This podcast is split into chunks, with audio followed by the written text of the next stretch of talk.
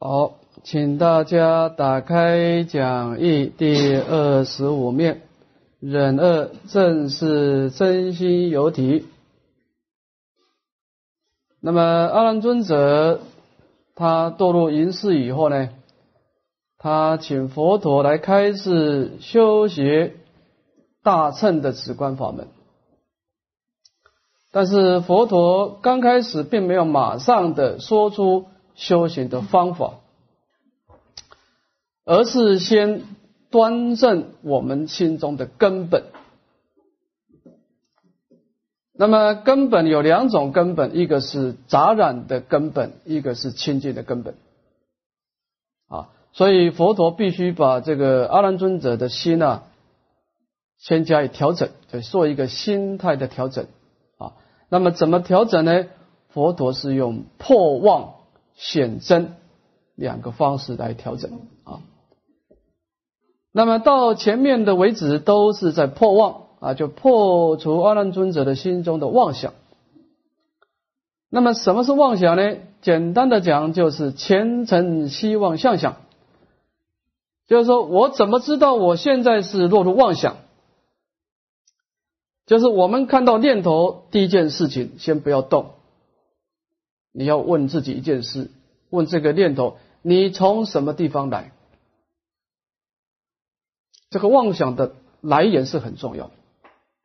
因为，我这个妄想是因为有什么人跟我讲什么话，因为我看到了什么事情，才有这个想法。这个想法是在修行当中舍掉生死的根本。你用它来念佛，用它来拜佛，统统没有用的。对，你今天拜一百拜，我跟你拼了，我拜两百拜，完了。你这个一开始就是妄想，你用这样的想法，你不可能有所成就的。你根本就是虚妄嘛。你不是发自内心的愿望，我要佛道无上誓愿成。我的心有佛性，佛的心也有佛性，我要假借无量光、无量寿的名号来开显我的佛性，所以我愿意拜佛。你这个心的出处是来自于你内心深处的本性产生的愿望，那这个这个就是成佛的因缘啊。所以我们在修行当中，你要经常的知道什么是你心中的贼，什么是主人，你要搞清楚啊。我们不可能马上离开贼，因为习惯性跟他在一起的。但是你你要先知道。我们会有很多习气，我们会经常失掉正念，这个很正常。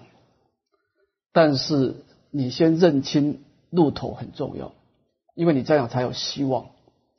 如果你到现在什么是贼，什么是主人，你还不知道，你就完全没有希望。我现在做的不够好，但是我有希望，我每天在进步。为什么呢？因为我认清路头。你只要有不断的用功，你就有一分的进步。一个人最可怕的就是他不知道什么是真实，什么是希望，这个非常可怕，因为你没有你没有希望啊。所以这个地方我们要很清楚，就是说，了解妄想不表示我们随时可以离开他，我们以后还是经常会跟他在一起。但是你知道他有妄，你知道他是妄想，只要你回光返照，你就能够进步，因为他是希望的。我再讲一次，我之前讲过很多次，再讲一次。妄想最怕你回光返照，妄想最怕你问他一句话：“你从什么地方来？”他就完，因为他根本没有地方来嘛，来无所从，去无所止嘛。他就是心境的碰撞产生一时的因缘嘛，他哪有什么来处呢？他根本就没有体嘛。心境碰撞产生一个想法，这个境一消失，这个念头就没有了，灭之了不可得。他哪有什么的？哪有什么字体？随境生灭的嘛。所以，我们只要我们其实修行佛法，你不用很辛苦去压抑它啊，烦恼起来好像很辛苦啊，这边压完那边冒出来，那你只要问他一件事情：你从什么地方来？他就没办法了。他招架不住了，啊，所以说这个修行要有一些方法的，要有方法，要善巧方便，不是你这个啊胡乱修行是没有结果的啊。好，我们看这个常住真心呢，是离开的六尘的外境，它有自体的，它不像前面的妄想是离尘无体啊。那么阿难尊者先表达他自己对妄想的一个看法，他说啊，我出家用这念心。我供养佛陀、亲近善知识也是用这念心，乃至于呢，花大勇猛，行诸一切难行法事，皆用此心。前面是讲到自利的功德，这个地方讲他修学利他的功德。他说呢，乃至于有一天，我花了广大的菩提心，我跟文殊普贤菩萨、跟地藏王菩萨一样啊，地一不空，誓不成佛。我到了众生苦恼的世界。广修六度法门，来救拔这些苦恼的众生，来完成菩萨道里面难行的法事，乃至于舍生命手足来供养众生，我还是用这念心呢，我还是用这念攀岩的心啊，攀岩外面的苦恼的境而发起菩提心的啊。那么这个地方呢，阿难尊者呢自己描述自己的心态啊，就是说他一路以来啊。总是用这个啊虔诚、希望、向想啊，来完成他的自利利他的功德。那么现在被佛陀否定了，他心中有一种怅然若失的感觉。啊，讲到造善用此心，我们再看下面的经文：众令谤佛，永退善根，亦因此心。若此花明不是心者，我乃无心。同住土木，离此觉知，更无所有。因何如来说此非心？我是进步，坚持大众无不疑惑，唯垂大悲开始为伍。前面是讲用这念心来修善，这个地方讲我也是用这念心来修，来造恶。哈，就重令谤法，重令我阿难在以后的因缘遇到的邪知邪见的恶知识。啊，告诉我一些邪见，使令我退失的无上菩提心，使令我毁谤大乘的正法，使令我说出了大乘非佛说的这样的一种邪见，而永远退失大乘的善根，乃至于堕落到无间地狱。那么我为什么造恶业呢？我还是用这一念心来造恶业的，我是用这念心升起邪见，用这念心毁谤正法，用这念心堕入地狱去的。那么，现在佛陀呢，用种种的道理来发明说啊，我这念心呢，不是我的真心。那么我是一个无心之人呢，就好像那个啊石头、树木一样啊，只有外在的形状，而没有内在的明了性。那我是一个无心之人，因为为什么呢？因为就我的认知呢，我离开的这个这一念的攀岩心。我就没有其他的心，因为我一路以来都是用这一念心来修学啊。那么佛陀说这个不是我的心啊，我心中的打击、心中的恐怖啊是非常严重的。而且在法会当中呢，很多的凡夫都是跟我一样，也产生很大的疑惑，希望佛陀慈悲啊，继续的再开示我，我应该怎么办？啊，这个地方这段经文是。阿难尊者表达他心中啊被呵责以后的心态，他的一个恐怖的状态。当然，阿难尊者我们是我们知道他是有善根的，他希望佛陀继续的讲下去，应该怎么办？应该怎么改造自己？啊？所以他一方面恐怖，他并一方面并没有放弃啊自己真上的因缘。好。这个以下佛陀对阿难尊者的安慰跟开导。好。我们看经文。二十世尊开示阿难几度大众，亦令信诸无生法忍，以狮子座摩阿难顶而告之言：如来常说，诸法所生唯心所现，一切因果世界为成因心成体。阿难，若诸世界一切所有，其中乃至草叶缕缕蕨，追其根源，显有体性；众令虚空，亦有名貌。何况清净妙净明心，信一切心而无自体。那么这以下是佛陀对阿难尊者的产生一种断灭的恐怖啊啊做出的一个安慰跟开导啊。那么这个时候，佛陀听完阿难尊者的表态以后呢，佛陀说啊。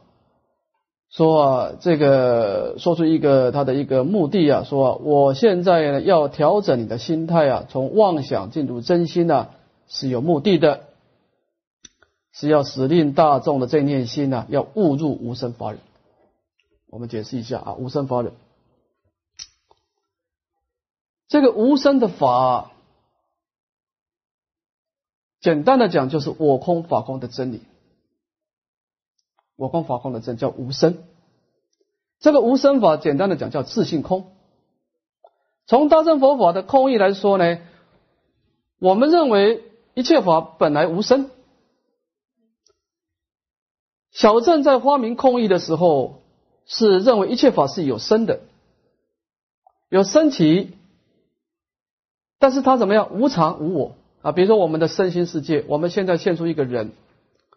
小圣认为这个人是有的，是有生的，只是呢，它会变化，它会变成衰老，它会变成死亡，而且这个无常变化当中，我们自己没有主宰性，如此而已。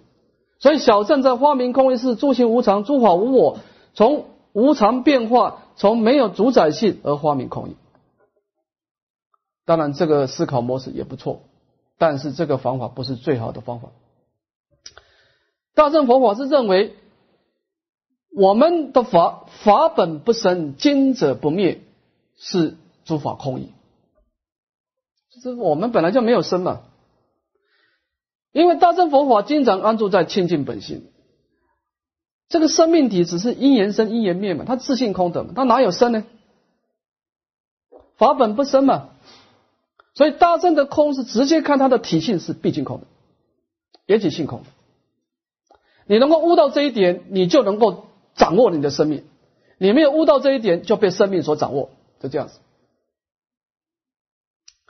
生命本身没有错，你看佛陀也有生命的。小镇学者极度的厌恶生命是不对的，我们没有必要厌恶生命，我们要改造生命，把一个有肉的生命转成清净的生命，而这个关键点在五生法忍。你要掌握一切法自性空，你才能够产生无量的庄严。啊，所以这个地方是一个整个大乘佛法成就转凡成圣的一个非常重要的思考模式，就是你要看到一切法的缘起性空的真理，就是无生法忍的道理。那么佛陀告诉阿难尊者说啊，因为你跟我祈请的是成佛之法门。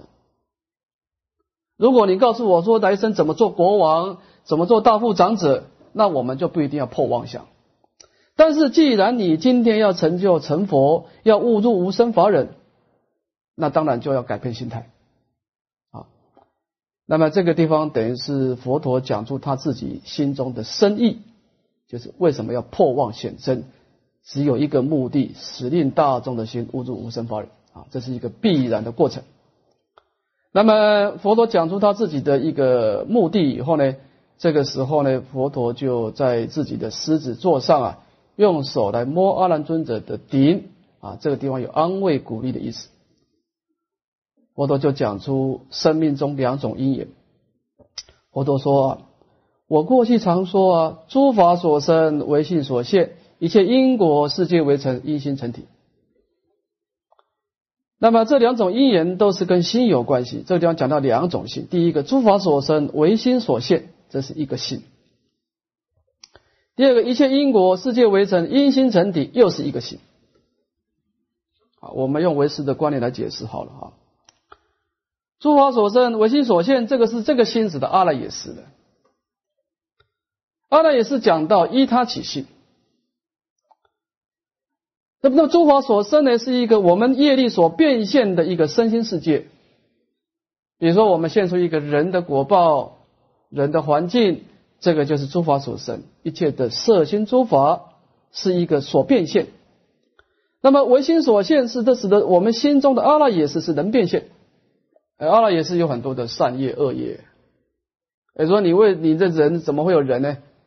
因为我们过去有五戒十善的善业，所以我们了解诸法因缘生的时候，第一件事情呢，了解到第八是把这个业力先显现出来。我们刚刚讲过这一部分，我们是不能改变的。业力所现的外在的环境，这个客观的环境，你改变不了的。你只有做一件事情，认命，因为这个是过去的业力。好，第二个，这个心指的是第八识的心啊，是潜在的心。第二个呢，一切因果世界为成，一心成体，这个是要注意的。这个心叫第六意识，我们平常用的这念心啊。那么我们这念心跟这个外境接触的时候，会产生一个果果相跟因相。首先，我们会承受一个果报，所以我们的心跟外境接触会产生感受，啊，痛苦的感受，快乐的感受。那么，如果你今天在这个因缘上是一个善业的表现，你一定出现快乐的感受。如果是善业的话，所以你跟着这个人在一起，你经常感受到快乐。你对他过去是有恩的，有恩于他的，他是来报恩的。你这个人跟他在一起，你经常觉得我跟你在一起，我听你讲话就很痛苦。这个人是来讨债的，他你前身是欠他的，但是这个业力是跑不掉。所以你看你跟谁接触，你第一念的感受是快乐是痛苦，你就判断过去是是一个业的因缘。所以我们这一念心呢，有感受。这个感受就是在承受果报。第二个，我们对这个感受会产生另一个思想，你怎么做？你产生一个正面的思想，哎，我欠你的，那我就当还债想。第二个，我我欠你的，你这样对我，我也这样对你，糟糕了，越来越严重。所以我们在承受果相的时候，又产生一个因相，你又产生一个善恶的思想。这个时候又创造一个业力，这个业力就会影响来生。所以，我们生命体啊，每一个刹那的念头都是在感受过去的果报，又在创造一个新的业力。每一个念头都是这样，先有感受，然后接着就产生一个思想，啊，就产生一个因果的相续。这个是第六意识在作用，这个是最重要的啊。所以说，整个生命的因缘，第一个是外在的因缘，业力创造一个外在的因缘，一个客观的环境。然后我们一个主观的第六意识去接触这个因缘的时候，产生苦乐的感受，产生善恶的思想，就产生一个新的因果。好，佛陀讲这个是什么意思呢？他讲下一段，阿兰，那么。讲先讲出一个譬如说啊，说这这么多的世界啊，这一切的色心诸法，乃至于最小的一根草、一根线，都铝铝绝铝绝呢？铝绝就是这个线啊，把它打成一个结啊，像一个线打成一个结，我们追究它的根源，都有它的体系呢。法都有它的体系呢。你看那地水火风，地是什么性？坚性。水湿性，火热性，风动性。什么叫有体性呢？就是你不管你怎么想，你怎么骂他，你说这个水，你骂他，他还是湿性。他呢，他不会说你骂他，他变成热，不可能。我们常讲一句话，就是恢复它的本来面目。就是说你外境不管怎么弄，它的体性就是这样子的。水，你去怎么样去骂他，怎么赞美他，他还是水。这个就是他本来的体性。那么一切法都有它的体性，即使是身为一个无形无相的虚空，也有它的名称，有它的相貌啊。你看虚空就是空空洞洞，就是它的相貌吗？那么。这一切的外境都有它的体系，有它的相貌，何况是我们内在那个清净明了、光明的真实本性？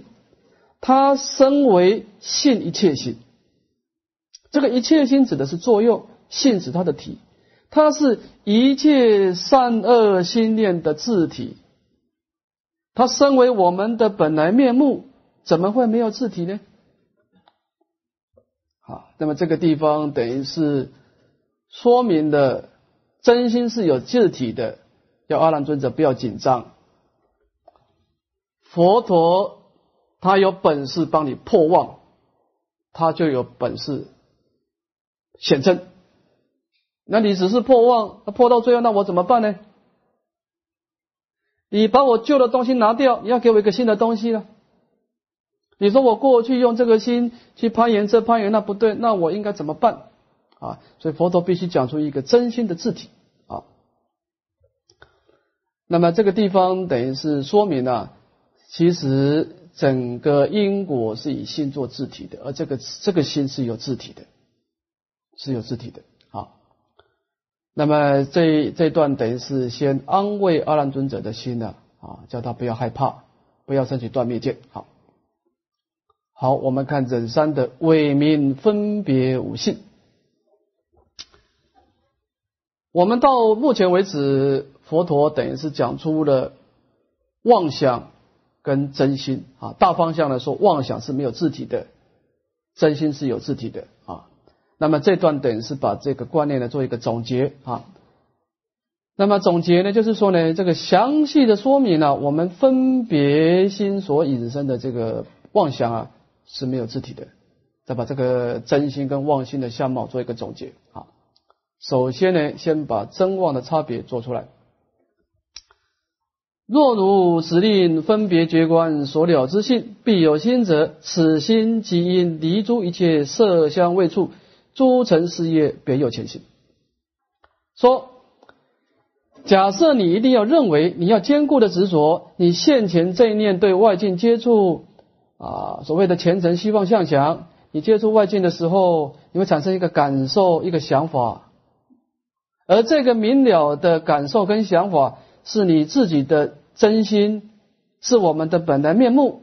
那有一个条件，就是这一念心要离开外在的环境，而包括外在的色身香味触，包括外在种种的事业。他必须有他自己的体系。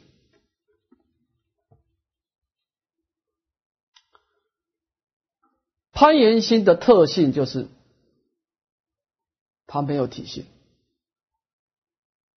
你外境不刺激他，他不能升起。你说阿难尊者为什么出家？他出家的心哪里来？这佛陀的三十二相嘛。那么。佛陀三十二相假设不现前，阿难尊者就不可能出家了。这是第一点。第二个，他升起以后，他会变化。那么你说阿难尊者是因为佛陀三十二相而出家，那么万一佛陀的身头上长一个疮，那么阿难说的不是要还俗了？你当初是沿这个境而出家吗？那么这个境变化，你的心也变化嘛？这很正常嘛？随境生灭嘛？一个心态会受外外在环境变化，这个的这个心就是没有字体的。你看，我们讲水，水为什么说它有它的湿性是它的字体，是它的本来面目？这盆水放在那个地方，你怎么骂他，他还是私心；你怎么赞美他，他还是私心。这就是他的本来面目嘛，他也他也是他的字体嘛。我们这念心不是嘛？人家赞美你，你高兴，那么高兴这个赞美的因缘消失掉，这个高兴的心也没有了嘛？那个是一时的刺激，产生一时的生灭的想法嘛？这个你不能当做你的真心的。如果你把这个当成真心有问题啊，你这个心是变化的，那么到时候你这念心生灭变化，你就断灭了啊！他们后面会说过，那谁能够成佛呢？啊？所以这个地方呢，佛陀就说啊，身为一个真心，一定要离开的外境有它的自体，这个是一个非常重要的观念。离尘有体，好，我们再看，那么妄想是怎么样？我们再看经文：如如今者曾听我法，此者因身而有分别，众灭一切见闻觉知，内守悠闲，有为法尘分别也是。这个地方正正式说明这个妄想的升起的因缘是外境刺激的。比如说，说你现在听我阿难尊者说法听法，那么这念心也是因为有因身才产生分别，产生觉观。不，这个地方我们说明一下哈，我们听法的心呢？我们去听法的心，说听法是谁？念佛是谁？就这念心。那么这念心，严格来说是是生灭心，因为你是呢攀岩佛的音声才有嘛。你要攀岩法师的声音才有这个想法，这是对的。但是听法不跟一般不同，听法是刚开始生灭心，但是你回观返照以后，你从法当中悟到一个道，这个就不是生灭心了。你心中有道的时候。你把佛陀说的法，因言所生法，我说即是空。我们刚开始听到这句话，会产生一个感觉，一个想法，这个是生命性没有错，因为是外境刺激的，外外境刺激的。但是你静坐以后，你再去思维，如理思维，把这个文字里面的道理体验出来，心中有心得，这个就不是生命性的，这是你自己的东西了。诸位知道吗？这有差别的啊。我们刚开始听法的时候是外境的刺激嘛，这当然是生命性的。但是你要经过这个过程啊，是不是？但是你听完以后，你静下来思维这个道理，产生一个理解，产生一个道理，这个就不是生命性了。依着这个道理去做事情，那就不是的啊。所以你现在听法也是用这个生灭性听法。那么你修禅定。啊，你用禅定的力量，这个讲外道的禅定呢，用禅定把对外在的这种见闻觉知、对外的分别功能完全消灭，只是攀岩内心的那个悠闲极静，这个也是一种法尘分别影像。你也是攀岩外境嘛？这个外境是什么？你心中的法尘，你过去的影像来加以分别嘛？这个也是生灭心。这个地方讲到生灭心有两种情况，第一个是五具意识，这是唯识的名相啊。五具意识呢是第六意识，它必须夹带眼耳鼻舌身这个五五根来攀岩现在的境界，就是比如说听法。第二个是独头意识，第六意识单独的去攀岩心中过去的影像，就是练手优选。我现在不贪有外焰，攀岩里面。这也是一个妄心，只要是要依托外境才能够升起的，就是妄想。这是一个很清楚的判定方法。说托成是有啊，一指六尘啊相似的显现，相似就是本来没有，但是它有它的一个相似的相状啊。把这个做一个总结哈，把这个妄想做一个总结。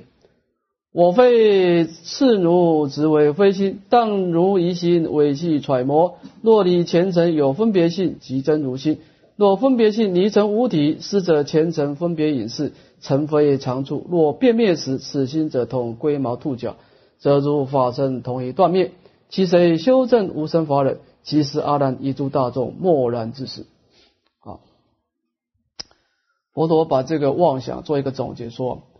我不是说啊，一定要你执着这个眼影之心，它不是心的其中一个作用，它也是一个作用，只是呢，它不是你一个本来面目，它只是一时的作用啊。其实它也是一个心啊，是一个心的一个生灭的作用。好，那你在你的内心当中，你要维系的加以揣摩关照啊，就是说。假设你离开了外在的六层的境界，你这念明了的心还在啊，离开了六层，还有它的一个明了性，这个就是你的真心，它不随境生灭啊。像印光大师说的，说全世界的人都不念佛，全世界人都毁谤净土，全世界的人都没有往生的。我照样念佛，我照样求生净土。我们可以看得出来，印光大师一直真心在修行，因为他的心跟外界没有关系，他是发自内心的真如本性所发动的愿望在修行，这个就正心了。这种心是成佛的根本。好，那么假设你现前这个明了的心是离开的外层外在的六层，而没有就不存在的，就没有自体的，那个就是前层的希望的想象啊，经过分别所产生的影像，叫眼影之心。那么这个心有什么过失呢？因为外在的六层它是变化的，那么六层变灭的时候，这一念心就形同龟毛兔角。你用这念心看到佛陀三十二相而出家，假设佛陀三十二相变坏了，你这念心也像龟毛兔角消失了。那么你谁去成就法身呢？谁去成就无生法忍呢？那么你这念心既然随境而生灭，那么你这念心就断灭了，随境而消失，随境而断断灭。那么谁能够成就无生法忍？那么这个时候，阿难尊者跟大众啊，默然自失。这个时候，什么叫默然自失呢？就是他知道妄想不是真心，但是真心在哪里还不知道。就是说。我过去都是用妄想，你现在把我妄想破坏了，但是你还没有一个给我一个真实的东西，所以他怎么样呢？感到有一个失落感觉，因为毕竟跟妄想啊太久了。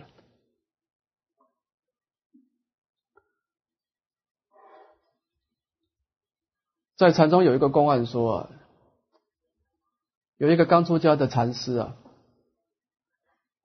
他在参禅的时候啊，就感到很寂寞，因为在世俗的时候很热闹，他就去请示他的师傅，一个老和尚啊，就跟他师傅叮咛说：“说师傅啊，我在打坐的时候啊，心感到寂寞，怎么办呢？”他师傅就讲一个偈颂说：“说寂寞生家事，喧哗世俗心呢。”常遭儿女泪，莫厌水银深呢。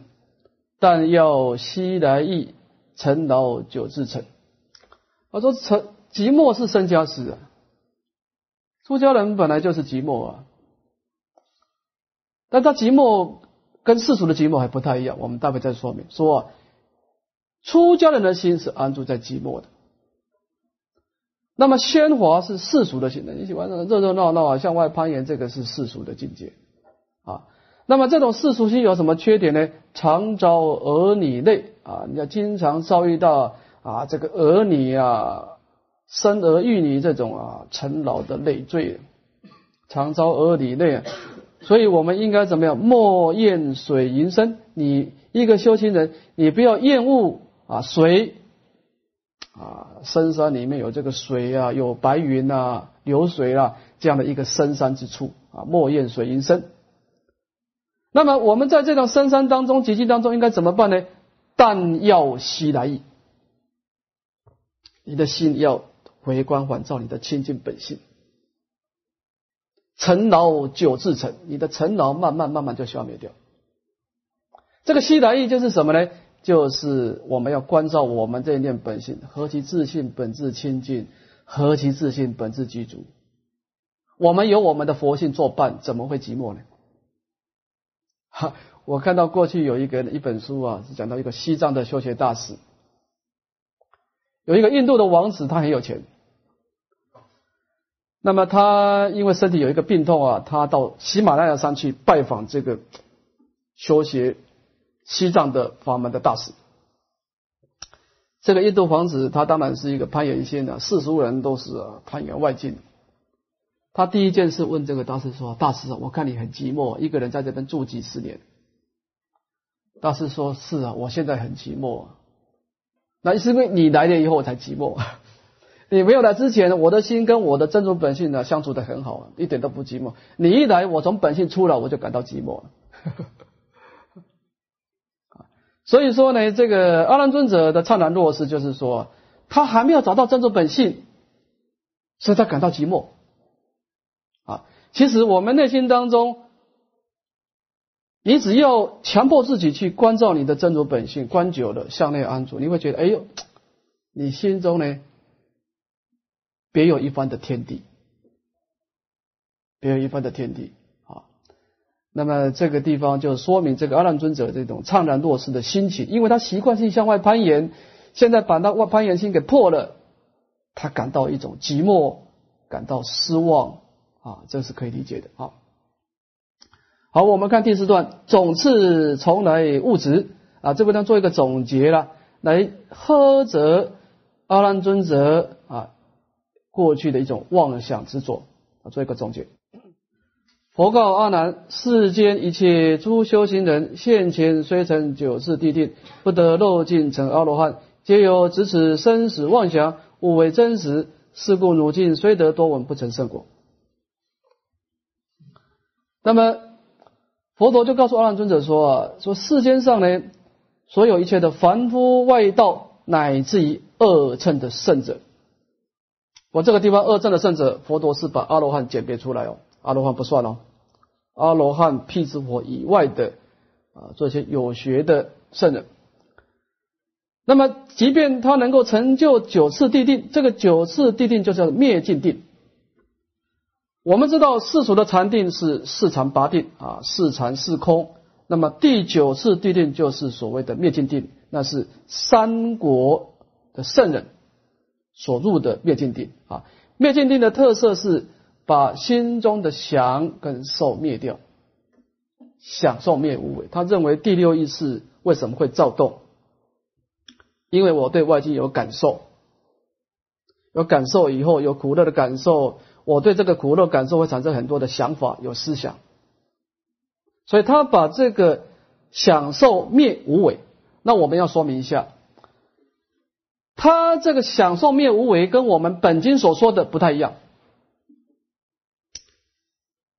三国的圣人的享受灭为无为，主要的是一直禅定的力量把这个享受压下去，叫如实压草，那妄想不起。所以他的禅定能够入很深很深。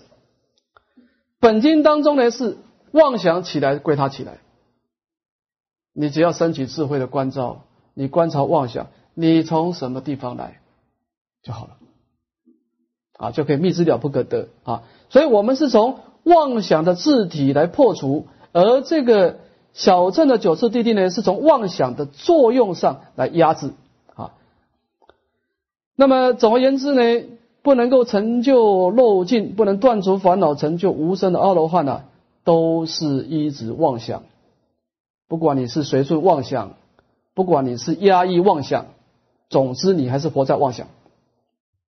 那么把这个妄想当做自己的真实本性，所以阿难尊者，你只是一昧的多闻增长知识，而不能成就初始的圣道。那么这个地方当然关键点就是佛陀一再强调啊，不能只是多闻，也就是说啊，回光返照很重要，回光返照很重要啊，你只要能够回光返照，你的妄想就能够慢慢的淡薄啊。那么这个地方是把这个妄想做一个总结啊。好，我们看下一段，根二别就见经显性。那么前面等于是到前面为止都是在破妄啊，我们把这个科判呢做一个疏通一下哈，看第二十二面，这个二十二面有一个几二了，显示庙里坚破遗忘啊，那么这个地方呢，我们再换到第九面啊，把这个科啊把它疏通啊，第九面。这个第九面有一个丁山如来答示啊，就前面阿难尊者祈请这个大乘子观，佛陀正式回答有两段，第一个就是显理，第二个是个性本具足。那么这两段当中呢，我们先看就是显理啊，就着五蕴身心来开显我们的心中的真理。那么这当中有两段，第一个着破妄执密显真心，这个地方是破妄，破妄的文。那么显示庙里见破遗忘，这个是显真啊，就是显真啊。那么显示庙里见破一望是佛陀回答当中的其中一段啊，前面是破妄啊，去除破妄，这个地方是显真啊。好，那我们再看第二十二面。那么第二十二面当中，这个显真啊，显示庙里坚破一忘啊，这个显真当中呢，那么开显真心是有三段的。第一个先笼总的说明万法唯心，第二个别就见机显性，这一段是整个显真的正中分，就是十方显界开始啊，开开显外在的真，然后再遍历应处界。再告诉大家，其实真性不是你内心外在的五蕴六入十住十八界，每一个法都是真。所以他这个真心的显现呢，先发明内心的真心，再发明外在的真心啊。佛陀是这样子的。好，好，那么内在的见真真性呢，就是别就见经显性。好，我们看回到讲义的第二十七面，那么这个地方就开始要显真的啊。佛陀是怎么显真呢？别。就是特别。那么，在整个见闻嗅尝觉知六根当中呢，其实都有真性的功能。那么这个地方呢，是单单特别就着见啊一种见的功能呢，来开显真性啊，就是从见啊。那么这个地方分两段呢，临子哀请，第二正垂开始。我们先看第一段啊，临此哀请。阿难闻已，重复悲泪，五体投地，长跪合掌而白佛言：“自我从佛发心出家，是否威神？常自思维，无劳我修，将为如来会我三昧。不知身心本不相待，是我本心随身出家，心不住道。譬如穷子舍父逃死。”好，那么这段呢，我们下一堂课再说了啊，临子爱情啊。那么我们到这个地方，等于是整个破妄的文都结束了啊，破除我们妄想。啊，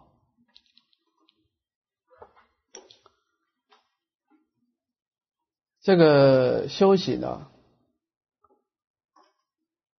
当然是点点滴滴的功夫了，因为我们的习气的养成不是一天两天。所以在整个访望归正的过程当中，是要一个漫长的修学历练的道路啊。那么我们第一件事情要做的就是先认清路途，我觉得这个非常重要。我现在还没办法马上到台北，但是我要知道我要怎么去台北，怎么知道你要知道一个方向。一个人，我讲实在话，你没有认清路头之前呢，你没有资格谈修行，你也没有资格闭关。所以有人说《楞严经》没有看，你根本没有资格闭关。你闭什么关呢？你不要以为整天在那拜佛，整天持咒就叫修行。你没有掌握整个染净的根本，你没有掌握一个菩提的根本，你用希望性的修行，结果是希望的，到最后很容易琢磨的。所以这个楞严经呢，你花时间去用，你真正把楞严经全部听完，你大概不太需要什么善知识的，你就知道怎么用功了。当然有时候善知识提醒我们啊，但是你整个成佛之道你很清楚了，你非常清楚。古人讲开悟的楞严呢，一一点不假，你知道你内心当中问题出在哪里。哪一个地方是你应该消灭的，慢慢减少；哪一个地方是你应该追求的，你先把这个观念建立起来，那么其他的慢慢慢慢来。好，好，我们今天讲到这里啊。向下文长负债来日回向。